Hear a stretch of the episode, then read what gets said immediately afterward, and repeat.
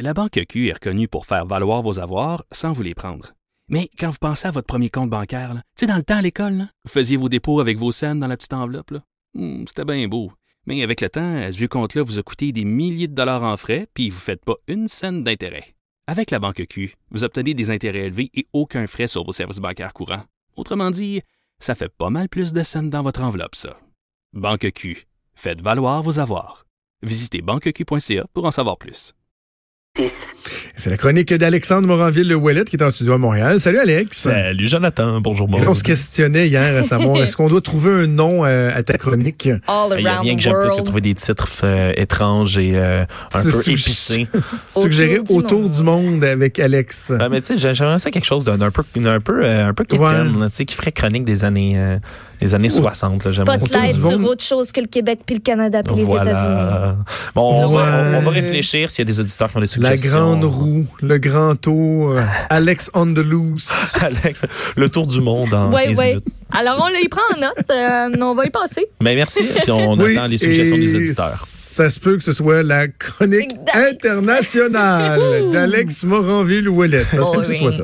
Ben voilà. On commence avec ton premier sujet. Écoute, ça faisait très, très, très longtemps que je m'étais pas intéressé à la Cour suprême indienne. En fait, je pense que je m'étais jamais intéressé à la Cour suprême indienne. Non, non, mais Mais toi, mais toi, t'as vu de quoi d'intéressant qui s'est Ben, passé là-bas. c'est- c'est c'est suprêmement intéressant, pardonnez le jeu de mots poche. Mais euh, ce qui s'est passé en Cour suprême, c'est arrivé euh, pas plus tard qu'hier. euh, ils ont euh, rendu un jugement qui est historique, complètement euh, euh, démentiel, un peu de, de penser que c'était comme ça avant, mais qui va maintenant permettre aux femmes dans l'armée indienne, c'est un jugement qui touche l'armée, de recevoir les mêmes promotions, les mêmes positions de commandement que les hommes. Parce que, attention, jusqu'à maintenant, les femmes dans l'armée indienne n'avaient pas le droit euh, de recevoir les mêmes promotions. C'était comme interdit d'aller là.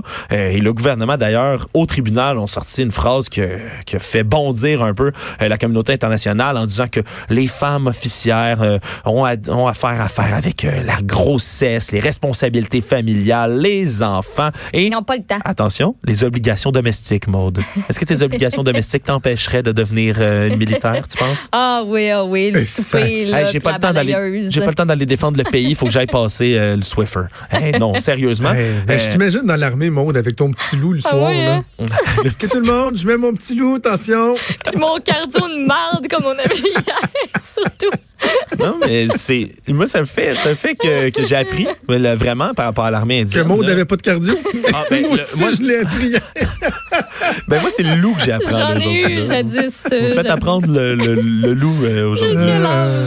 Ben, tout ça pour dire que jusqu'à maintenant, ben, le gouvernement indien là, euh, ne, ne, ne, ne donnait pas de, de termes de service pour les femmes. Euh, ça pouvait maximum aller jusqu'à 14 ans de service, entre 10 et 14 ans. Puis après ça, ben, les femmes étaient dispensées de l'armée immédiatement, ne pouvaient pas servir une longue carrière, euh, ne pouvaient pas recevoir de promotion et encore pire, euh, après ces années de service-là, ne recevaient pas de pension comme les hommes reçoivent un peu partout, là, incluant Ouais. l'armée canadienne, américaine, etc.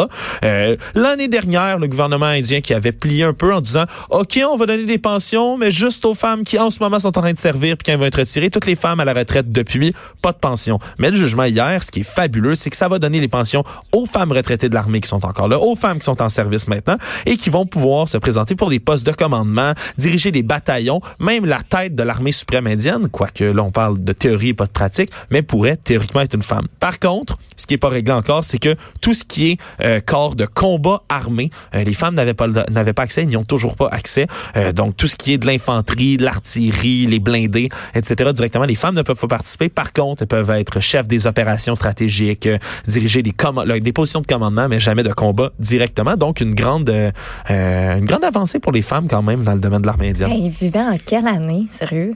Et puis c'est Avec les, les, les, tu sais, les- toutes les restrictions qu'il y avait, là, on dirait qu'on fait un retour. euh, Elle a passé le quasiment 100 ans en Swiffer, Maud, 50, passez le 60. Swiffer. C'est important, là. Allez passer le Swiffer Ben oui. à la place de combattre, là. Voyons. Je me instincts. dissocie de ses propos.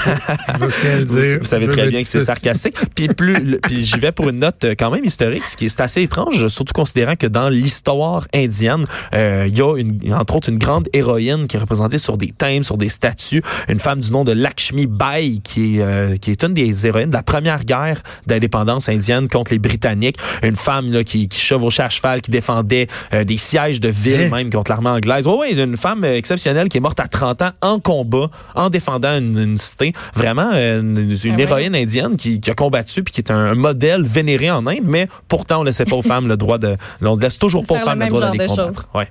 Ben oui, je vois ça. Mon Dieu, décédé, décédé en 1858. T'as t'as été capable d'écrire son nom sur Google, toi? J'ai essayé de quoi puis ça a marché. Lakshmi, L-A-K, S-H-M-I accent circonflexe, B-A accent circonflexe, I accent circonflexe. Voilà. Essaye de trouver ça, trois, un nom avec trois accents circonflexes. C'est quelque chose. Lakshmi Bai. Encore, on- encore une fois, on va se coucher moins niaiseux ce soir euh, grâce à toi. Et là, dans ton deuxième sujet, tu nous parles encore de quelque chose, j'imagine que vous nous en apprendre beaucoup. C'est le festival de la nudité. Euh, au Évidemment. Est-ce qu'il y a un lien évidemment. avec le coronavirus? Y a-tu un lien avec le coronavirus? Eh ben, ou, euh, j'en parlais un tout petit peu du tout le coronavirus. monde se fait désinfecter, genre. Ben, tout euh. presque, mais les, là, cette année, c'était. Non, mais c'est les gens, les autorités se sont inquiétées qui organisent ce festival-là en se disant, ben là, il va falloir prendre des précautions supplémentaires parce que ce qu'on appelle le festival euh, le- de la nudité ou le Hadaka Matsuri en japonais, euh, qui est un festival vieux de 500 ans, euh, qui a lieu toutes les années, le troisième samedi de- du mois de février, où il y a à peu près 10 000 personnes dans la, la préfecture de Okayama qui se rassemblent, 10 000 hommes avec, on parle de nudité, mais presque ce qu'on appelle le loincloth en anglais, le fundoshi en japonais, qui est l'espèce de petit, euh, de petit pagne, ce serait le terme le Oh, plus approprié, euh, qu'on voit entre autres sur les sumos. là. Tu sais, C'est presque un string, là. c'est littéralement Ouais, ouais, comme une ouais, bande ouais, de ouais. tissu, euh, on peut s'imaginer. Euh, les hommes ne portent que ça et ce qu'on appelle des tabis, c'est des petits bas blancs dans leurs pieds, euh, Ah vont oui, des petits commencer bas blancs. Ce festival-là, comme je dis, qui est, qui est historique, qui célèbre entre autres les récoltes abondantes, la fertilité, etc. Euh, pendant une heure ou deux, les hommes vont courir, là, puis ça se passe pendant l'hiver, et c'est intentionnel, vont courir presque nus comme ça autour du temple, dans la neige. Ils vont avoir froid. Vous allez vous y voir, verrez les images. C'est, assez intéressant. Ah ouais, je vois ça, là. Je suis en train de regarder Ils sont ça. serrés les uns contre les autres, comme Ouais. pour se dire, ah, il fait frais, on se gang? Exactement. Vont se purifier dans de l'eau glaciale par la suite et vont aller pour l'événement principal dans le temple. Ces 10 000 personnes-là, comme des sardines, vont s'aligner et un peu plus haut, des prêtres vont lancer une centaine de branches, de petits bâtons de bois, euh, des, ce qu'on appelle les bâtons chanceux, dans la foule. Et là, dans une cohue monumentale, euh, tous les hommes dans la pièce vont essayer de, de se battre, de s'arracher ces bâtons-là. Évidemment, de sans se donner des coups, mais plutôt en luttant les uns contre les autres pour ces bâtons-là, parce que ça donnerait, selon la légende, le un an complet de good, de, de, de, de bonne fortune. De good plutôt. fortune, Good ça. fortune, voilà. De bonne fortune. Alors, euh, c'est, c'est, c'est, pour un peu pour tout le monde qui veut avoir de la chance qui vont là. À l'origine, c'est un, c'est un, c'est un festival, comme je dis, il y a 500 ans, dans lequel euh, un temple, les prêtres lançaient des petits talismans en papier qui étaient censés amener la, la, la, la chance. Puis il y a tellement de gens qui rejoignaient année après année cette espèce de festival-là, mais ils déchiraient les bâtons de papier. Donc, on a transitionné au petit, euh, au petit bâtonnet, si on veut, de bois. Et c'est devenu une tradition là, qui, euh, qui se poursuit année après année. Cette année, on s'inquiétait justement du fait que, ouf, on se demande si le coronavirus va rentrer dans la place. Ils ont tout de même, euh, ils- les masques n'étaient pas euh, inclus dans l'habit euh, lors de la lutte, mais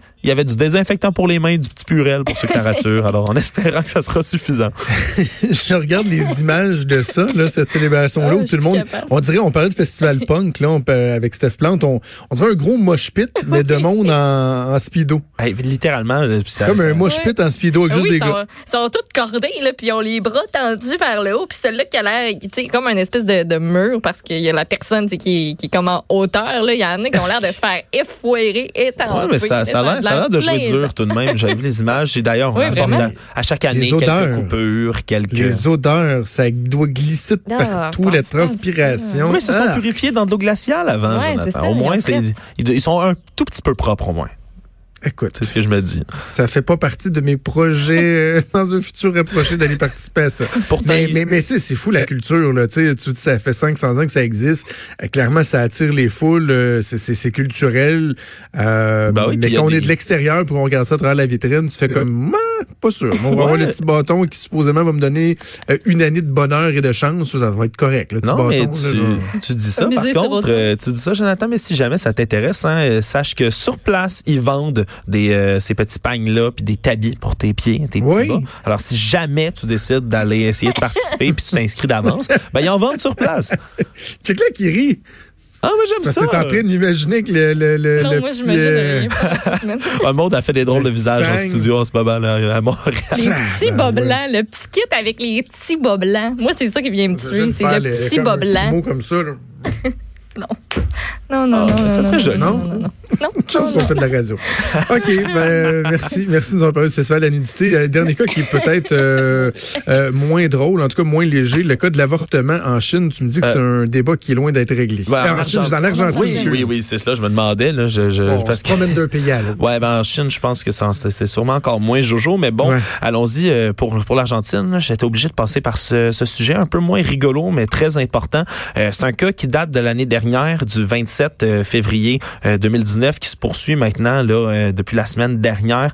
Euh, je ne sais pas si on a entendu parler l'an dernier, c'est Lucia, évidemment un nom fictif, une petite fillette de 11 ans qui avait été obligée d'accoucher par césarienne euh, forcée parce qu'on lui avait refusé on lui avait refusé son avortement. petite fillette de 11 ans, évidemment, qui s'était fait... Ouais, ouais, un cas absolument horrible de cette fillette-là qui avait été violée par un monsieur de 65 ans, le compagnon ah. de sa propre grand-mère chez qui elle était là, hébergée. Un cas, un cas d'horreur, je vais épargner les détails, mais là, dans ce cas-ci, où elle avait elle était tombée enceinte et euh, évidemment, elle voulait se faire avorter. Il y avait des pressions euh, de sa mère. Euh, le problème, c'est que, ben, en Argentine, qui est le pays d'origine du pape François, souvenons-nous-en, c'est très, très catholique dans cet endroit-là.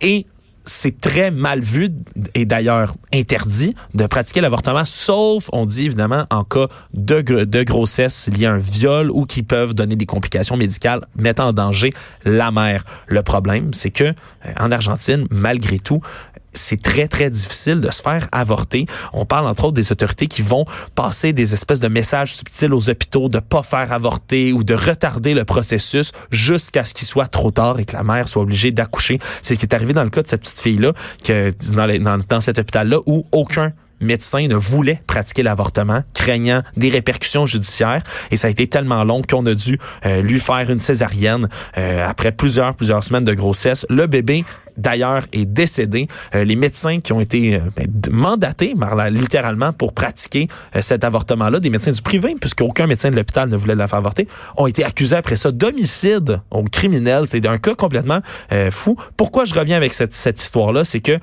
vendredi dernier, le 14 février, le violeur en question, le monsieur de 65 ans, a été finalement condamné à 18 ans de prison, ce qui est une victoire dans ce cas-ci.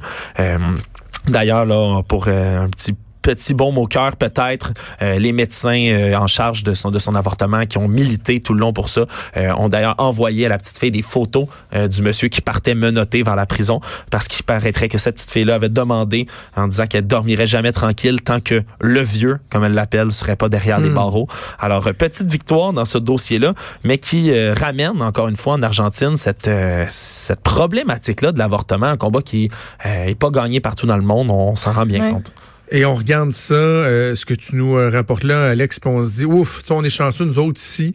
Euh, c'est une cause qui est entendue, puis la femme est libre de disposer de son corps, de faire ses choix.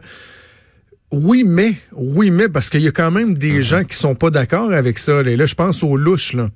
La gang de louches. On a parlé d'un gars louche qui est suivi par bien des gens louches, qui, Ah eux ouais. autres, ces gens louches-là, pensent que l'avortement, c'est l'équivalent euh, d'une mère en Afrique qui euh, veut pratiquer l'excision sur sa jeune fille. là. Pour eux, c'est ça. Probablement que ces gens louches-là, qu'on a ici au Québec, là, sont quand même plus nombreux qu'on le pense. Là, voir comment ils me courent après depuis une semaine, gang de louches, louches, louches. Euh, Il y a des gens qui trouvent que non, non, l'avortement, c'est pas bien, puis qu'une jeune fille violée probablement par un vieux cochon, eux autres, euh, ils auraient trouvé que elle aurait dû donner libre cours, le laisser aller.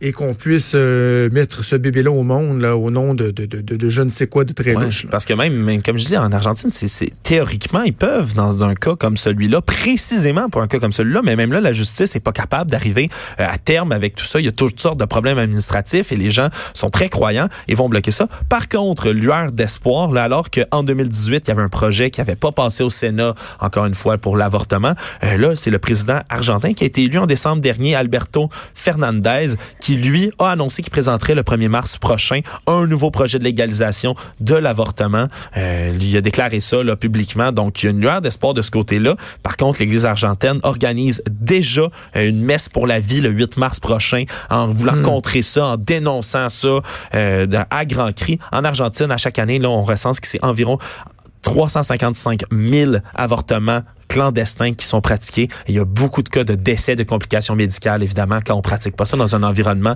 sécuritaire. Donc, c'est un enjeu de santé publique, littéralement, en Argentine, du fait que ce soit interdit. Épouvantable. Épouvantable. Espérons que les droits des, euh, des femmes euh, vont connaître des avancements au cours des prochaines années, que ce soit en Argentine ou à d'autres endroits dans le monde. Ou dans l'armée indienne. Euh, ouais, ouais, c'est ça. Mais euh, espérons ici que les louches ne triompheront jamais. Merci beaucoup, Alex. On se reparle à la semaine prochaine. Yes. Salut. Vous écoutez